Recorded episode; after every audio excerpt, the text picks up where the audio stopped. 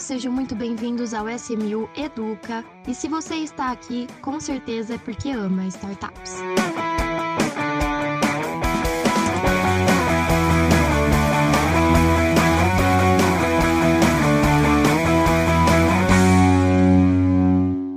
Bom, antes de darmos início ao tema deste episódio, eu quero passar alguns recadinhos para vocês, nossos ouvintes. Como vocês sabem, nós sempre falamos disso, nós amamos inovação.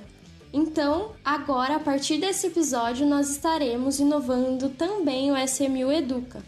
Nós vamos trazer uma nova programação para vocês com base em todos os feedbacks que vocês passam para gente. Vamos organizar conteúdos, então por isso eu destaco a importância de vocês trazerem o feedback, a opinião de vocês nas nossas redes sociais, o nosso Instagram, arroba SMU Investimentos, que sempre traz as postagens das divulgações com as fotos oficiais do SMU Educa de cada publicação de episódio. Então você pode deixar lá o seu comentário a respeito desse episódio. Hoje eu tô aqui com Diego Pérez e Eduardo Proença. Tudo bem com vocês, pessoal? Por aqui tudo ótimo também com vocês, pessoal. Tudo ótimo. E você, Marília? Tudo certo também. Então vamos lá. Eu vou apresentar rapidinho o tema de hoje e daí já passo a palavra para vocês. O que a gente preparou para o tema de hoje, pessoal, é a questão das notícias mais importantes do mercado de crowdfunding nos quatro primeiros meses do ano de 2021. Esses pontos vão ser discutidos de maneira geral e apresentados a vocês qual é a tamanha relevância que eles têm para o mercado de startups, o crowdfunding de investimentos. Então vamos lá, vou passar aqui o primeiro tema para vocês: a questão de sandbox regulatório. Ah, essa é com o Diegão, essa é fácil para ele. Beleza. Não, eu posso falar aqui sobre sandbox regulatório. É um tema que eu navego bem, né? Não só pela atuação na SMU, mas também atuando pela Bfintex, né? Que é a entidade que eu também contribuo aí para desenvolver esse mercado.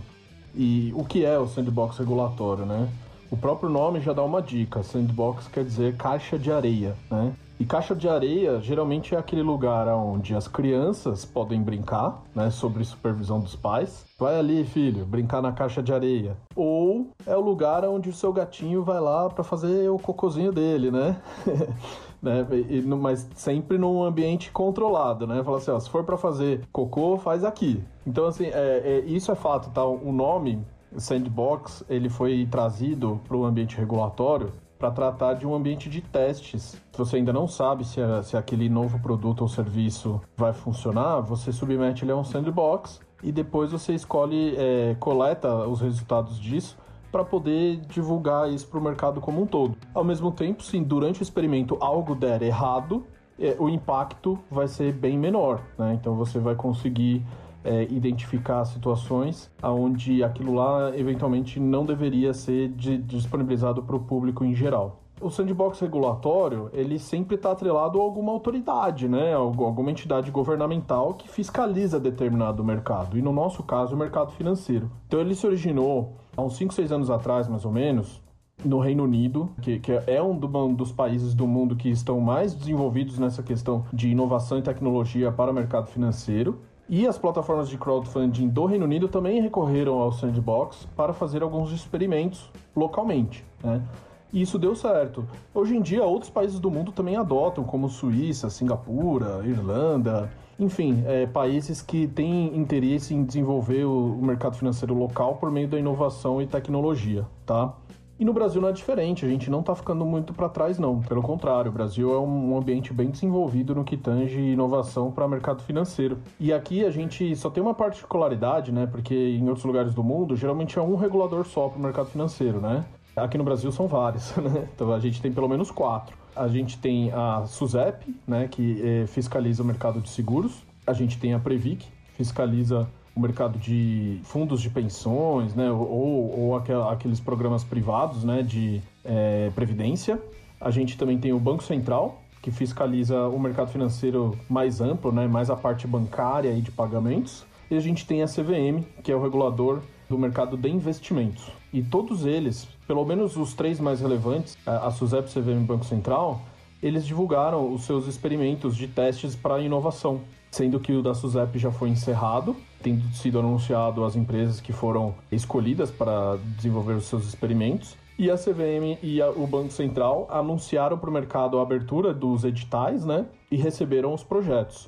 No total, somando os três sandboxes, foram 99 projetos que aplicaram, né? Então a gente está esperando aí mais de 90, quase 100 empresas inovadoras trazendo novas soluções para o mercado financeiro. Isso é muito importante para que a gente continue desenvolvendo o nosso país né, e, e fomentando o investimento de maneiras alternativas. E a gente não ficou para trás da CMU, tá?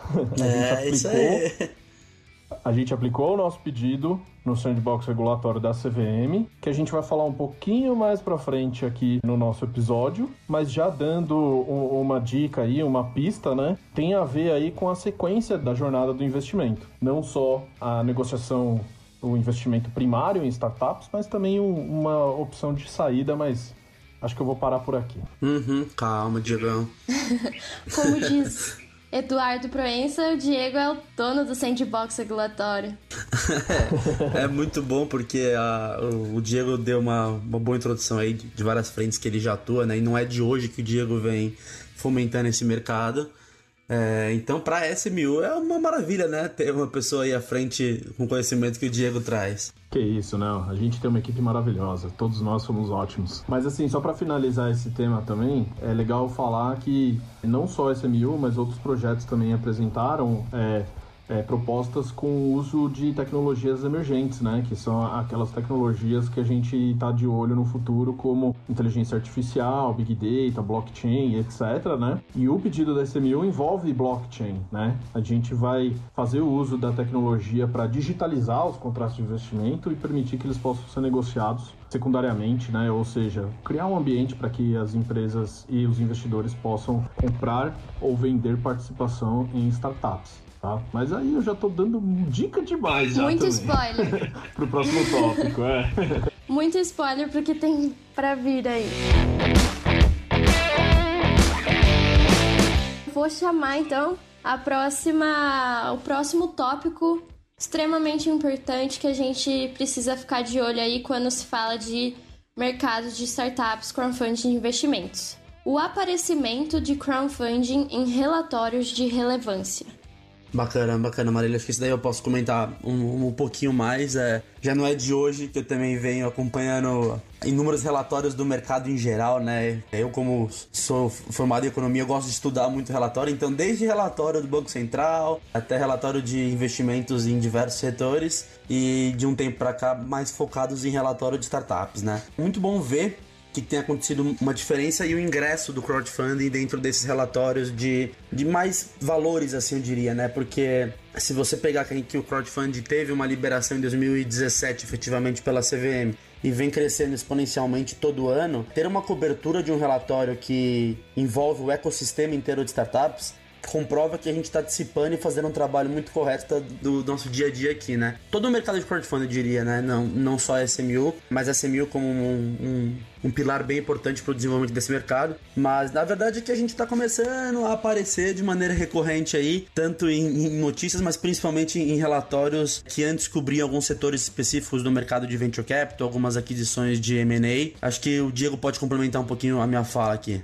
eu queria que você mesmo falasse quais são esses relatórios, né, para que as pessoas também possam recebê-los, né? A, a, gente costuma divulgar nos nossos e-mails, né, as nossas newsletters, os, as aparições da SMU. Mas é legal também as pessoas é, sentirem isso na, direto da fonte, né?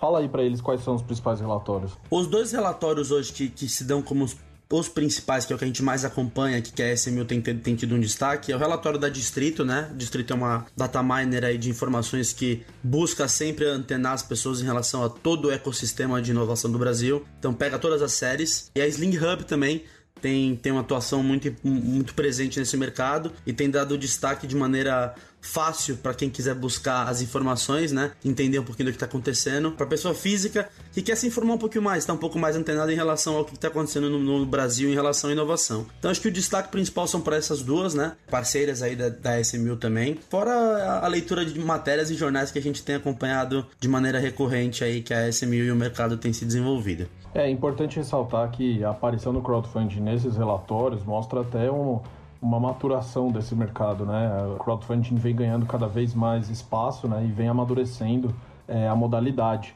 É, a partir do momento que é, empresas que captaram por meio do crowdfunding, né?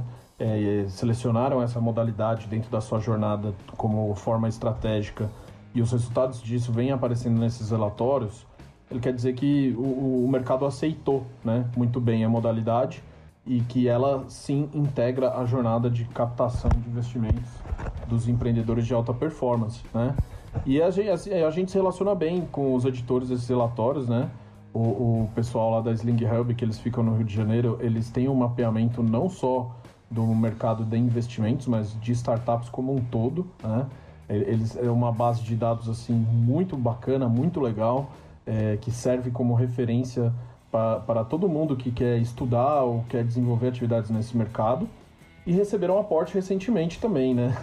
Eu sei que eles foram investidos aí por alguns grupos de investidores anjo, também estão na jornada do crescimento por, por meios do investimento em capital de risco. E o pessoal do distrito, né, que é muito próximo nosso, né, igual o Edu falou, Gustavo Geron, Felipe Spina, a gente sempre é, conversa, troca ideias sobre o mercado de startups como um todo. E eles têm vários relatórios, né? Não só o Venture Capital, né? Mas eles também têm o de fintechs, eles também têm agritechs é, e, e eles costumam fazer uns mapeamentos muito interessantes que também funcionam como ferramentas para que a SMU possa buscar sempre as melhores empresas. Porque uma vez que você está evidenciado em um desses relatórios, presume-se que você é uma empresa relevante, né? Então a gente sempre está de olho nas empresas que são relacionadas nesses estudos também. Sim, justamente. E não sei para vocês, mas ver essa relevância, né, essa, essa presença do crowdfunding nos relatórios de relevância fazem a, a gente perceber como o nosso trabalho tá, tá valendo a pena, né? Que tá, tá tudo se tornando mais consolidado. É bem, bem bacana tudo isso. Agora eu vou puxar pro terceiro tema, que é o tema que o Diego já deu alguns spoilers, já adiantou alguns pontos, que é a questão Chegou do a mercado secundário. eu, vou, eu vou começar pequeno, vou começar pequeno e vou terminar grande, tá? Opa! é, é. Pequeno por quê, né? Porque, assim, primeiro que no ano passado a, a CVM divulgou o, o que seria a revisão da, da Instrução Normativa 588, que é o, o texto regulatório que a gente se apoia para desenvolver o crowdfunding no Brasil. Nessa apresentação é, de revisão, ela sugeriu sim que as plataformas poderiam criar os seus ambientes de negociação secundária, né, o famoso mercado secundário, para que o investidor, né, que faça o investimento em uma empresa, ele possa no dia seguinte ou depois de um determinado período passar aquele investimento para outra pessoa, né? Comprar investimentos que ele não conseguiu entrar em determinado momento, enfim, tornar isso um pouco mais dinâmico, né? Porém, a revisão do formato como foi colocado ainda é um pouco tímido, tá? Não, não criticando a CVM, pelo contrário, né? É um grande avanço, mas a gente entende que tem espaço para um pouquinho mais. Por que isso? Porque eles colocaram ali uma sugestão de que cada plataforma teria o seu próprio ambiente de negociação, o, o que não deixa de ser bom, né? Mas aí acaba distribuindo a liquidez. Poderia permitir que um, um centralizador fizesse isso, né? Por outro lado, também restringiu para que apenas os investidores daquela plataforma que entraram na mesma rodada possam negociar entre si, ou seja, não é aberto, é muito pequeno, né, muito diminuto, além de outros, outras barreiras que não vale a pena ficar entrando no detalhe aqui para não alongar muito no tema, que sim, foram vistos como um movimento positivo, mas com mais espaço para desenvolver. E como a gente é muito ansioso, né, na SMU, e a gente quer fazer as coisas é, pensando grande, pensando alto, indo mais para frente, olhando para de trás dos montes, né? a gente aproveitou a janela de oportunidades do Sandbox e a gente apresentou o nosso pedido de desenvolvimento de uma plataforma de negociação secundária desses ativos, né? Num formato assim muito próximo de um mercado de balcão, tá? O, não, não é tão sofisticado como uma bolsa de valores que tem várias features, né? Vários recursos, né? E também exige também várias outras itens que devem ser observados, né? Mas sim um ambiente onde você consegue negociar ali com outras pessoas, né? Um, é, de, de, uma maneira um pouco mais direta e aberta, né? E com o uso da tecnologia é, que a gente pleiteou, a gente conseguiu eliminar alguns intermediários, pelo menos na nossa proposta, né? E conseguiu também fazer com que, com pouco recurso ou com volumes baixos de investimento, a gente pudesse criar um ambiente de negociação, né? Que não, não precisa ser um Titanic, um transatlântico, né? Um, um negócio gigantesco para você ter esse tipo de estrutura no Brasil. É, resumidamente, de certa forma, o mercado secundário, que é o grande xodózinho da, da SMU, vem para solucionar um dos pontos fracos, vamos dizer assim, do crowdfunding de investimentos, né? Que é a falta de liquidez é, nesse, nesse modelo de investimento. Então, ele está aí sendo desenvolvido para trazer essa liquidez para os investimentos em startup, né? Exatamente, pelo menos dar a opção de, né? Eu acho que isso é o que isso é o mais importante, você é, a gente não ficar travado efetivamente por obrigação, mas ter a opção de se quiser segurar, pode segurar, mas se quiser vender também tá lá a opcionalidade para isso daí. Então é mais um mecanismo que vem para acrescentar e, e tracionar ainda mais essa modalidade de investimento no Brasil. Sem dúvida, algo que vai ser um grande avanço para o crowdfunding de investimento. Isso, e só para fechar esse tema, o que é importante ressaltar é que esse é um caminho sem volta, tá? É, não, não, não, não existe um cenário futuro onde esse mercado secundário não esteja disponível para o público investidor de crowdfunding em geral no Brasil, independente do resultado do sandbox ou não, né? Como a gente pediu uma para ser apreciado no sandbox, né, e espera receber essa autorização, é, a gente quer seguir em frente com esse projeto. Mas na eventualidade disso não acontecer, a gente vai seguir o caminho da 588. Né? A gente vai fazer de maneira um pouco mais tímida, um pouco menor, mas vamos lançar. Então logo a gente tem essa regra é, disponível para o mercado. A gente já pediu para a CVM informações de quando que essa regra vai estar disponível. Eles ainda falaram assim, olha, por enquanto a gente está discutindo internamente, não tem uma data, mas tá, já está chegando. Então vamos lá. Agora a gente vai entrar num cenário um pouco mais internacional, vamos dizer assim. É, o tema da vez agora é plataformas internacionais. Eu acho que é seguindo um, um pouquinho essa que a gente estava apontando de melhoras, né? Acho que teve um ponto interessante que aconteceu nos Estados Unidos, o Diego pode até comentar um pouco melhor, mas é comprovaram mais a, a, maturação do mercado. Cada um no seu país, uma novidade aí. E em relação a, ao mercado internacional, o ponto principal que a gente quer trazer aqui é o aumento do limite de captação de recursos nas plataformas americanas, nos Estados Unidos. Esse montante aí inicialmente era próximo ali de um milhão de dólares. E aí está contemplado agora uma captação de 5 milhões de dólares. Então é importante dizer que não é só o Brasil que está se mexendo em relação a isso daí, mas todo mundo está de olho no mercado de crowdfunding e vendo esse potencial desenvolvimento. É, o que é legal falar nesse item específico, né? Porque a legislação de crowdfunding nos Estados Unidos ela é bem avançada, né? E também muito sofisticada, com muitos detalhes, né? E lá eles têm algumas camadas de operações de crowdfunding previstas na legislação local. Tem a, a, mais básica delas, né? Que é o RegCF, ou seja, Regulation Crowdfunding, que esse é direcionado para investidores de varejo mesmo, são os investidores comuns, mas cujas empresas também são empresas nascentes. E aí eles tinham algumas limitações, é, por exemplo, o, o valor é, limite de captação era de 1 milhão de dólares, mais especificamente 1 milhão e 70 dólares, né?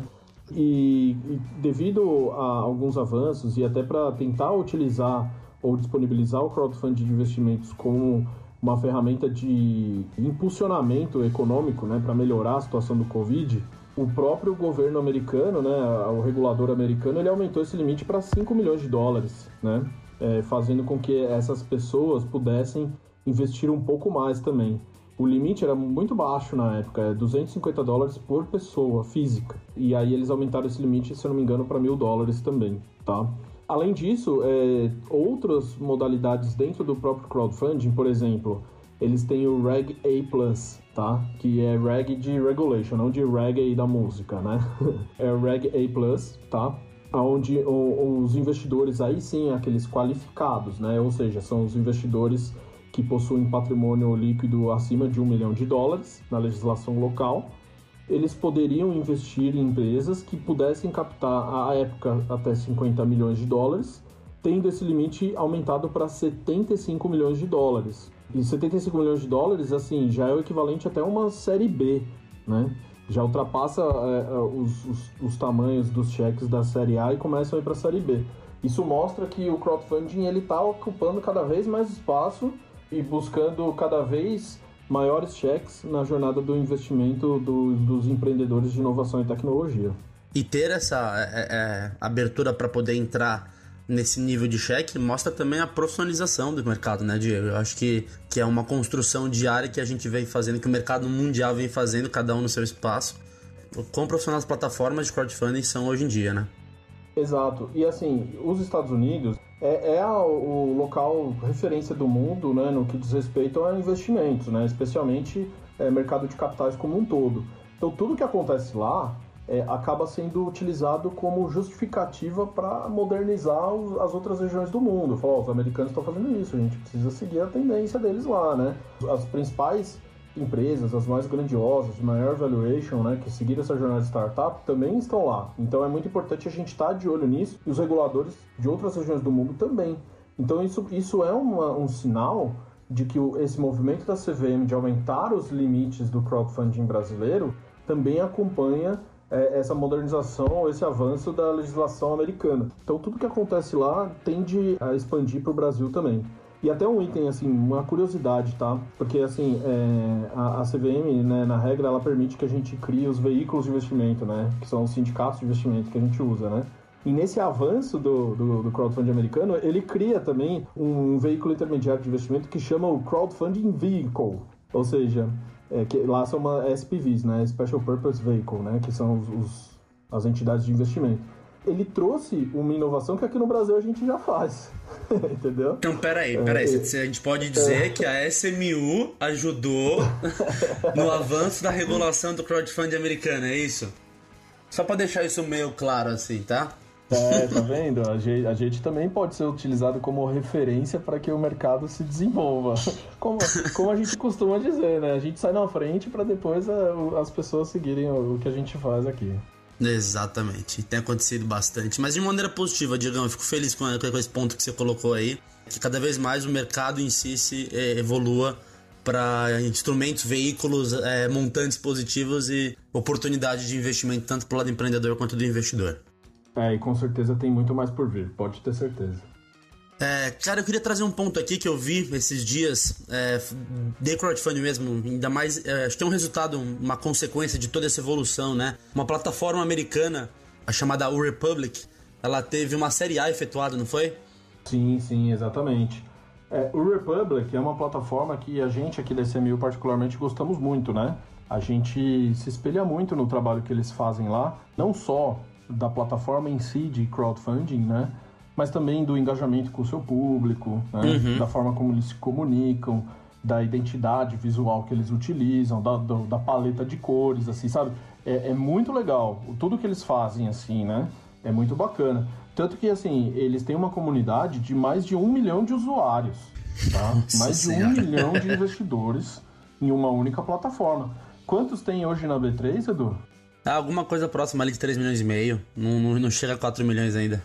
Então, um terço dos investidores da bolsa, o equivalente, vai. Podemos dizer são investidores de crowdfunding de uma única plataforma nos Estados Unidos, tá? Olha isso. Então a gente tem muito para crescer ainda, tem muita coisa para acontecer. E o fato deles terem anunciado essa série A quer dizer que os investidores estratégicos, os investidores institucionais que investem em startups por estratégia, né, e não só por conexões ou ideais, né? Eles estão enxergando que o crowdfunding vai, vai crescer mais ainda, né?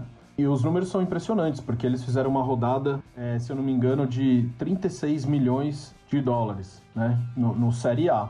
A Série A é a primeira né, rodada de investimento. Então, se já na primeira o investimento foi de, 70, é, de 36 milhões de dólares, isso quer dizer que tem muito mais espaço para as próximas rodadas, que os cheques vão ser cada vez maiores. Exatamente, exatamente. Me, me, só me fala uma coisa, Diego. Lá é, nos Estados Unidos já existe esse mercado secundário bem desenvolvido? Existe, mas lá é um mercado muito diferente do brasileiro, né? Porque assim, nos Estados Unidos, é, cada estado tem a sua regulamentação específica, até mesmo para mercado de capitais, tá?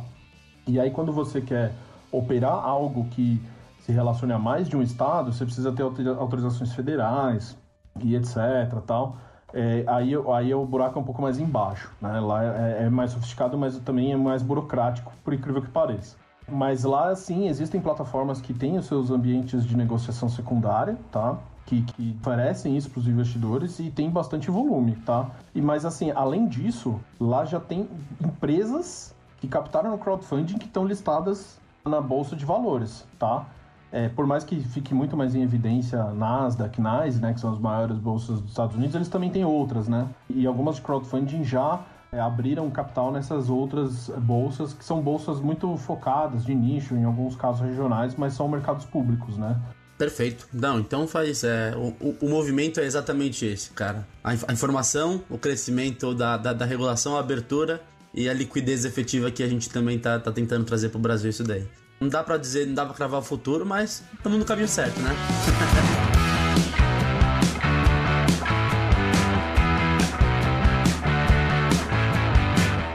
Muito legal tudo isso que vocês trouxeram aí pra gente. Eu acho que são tópicos que aconteceram aí nos quatro primeiros meses do ano de 2021, muito importante para o mercado de startups e para todo mundo que quer é, entender e se aprofundar cada vez mais no crowdfunding de investimentos. Mas agora chegou o momento, antes da gente se despedir, do o momento Dica SMU. Que rufem os tambores aí. Du, a sua dica. Fala pra gente. Bom, vamos lá, gente. A minha dica é, é uma dica um pouquinho mais tranquila que vai fazer vocês entenderem um pouquinho como é que funciona esse universo startup, mas de uma maneira muito leve e engraçada, que é uma série é, disponível na, na HBO que é chamada Silicon Valley. É Vale do Silício mesmo, conta a trajetória de uma startup desde o comecinho até o final. E eu não vou falar mais nada, é só isso mesmo, pra vocês entenderem como é que é. Essa série do, essa série é sensacional. Não, é muito boa, pra, é muito boa. Para quem quer, para quem quer é, entender um pouco mais como funciona o mercado de investimentos em startups, mas de uma maneira jocosa, porque ele fala de conceitos, ele fala de métricas, ele fala de jornada de investimento, ele fala de um monte de coisa que a gente fala no nosso dia a dia. Exatamente. Aqui na SMO. Mas ele, eles criaram um roteiro, assim, humorístico em cima disso, que ficou muito, muito bom. Você acaba se apegando nos conceitos de uma maneira muito mais firme, né? É, porque você memoriza. É igual no vestibular, né? Que o professor faz uma musiquinha para você decorar a fórmula, né?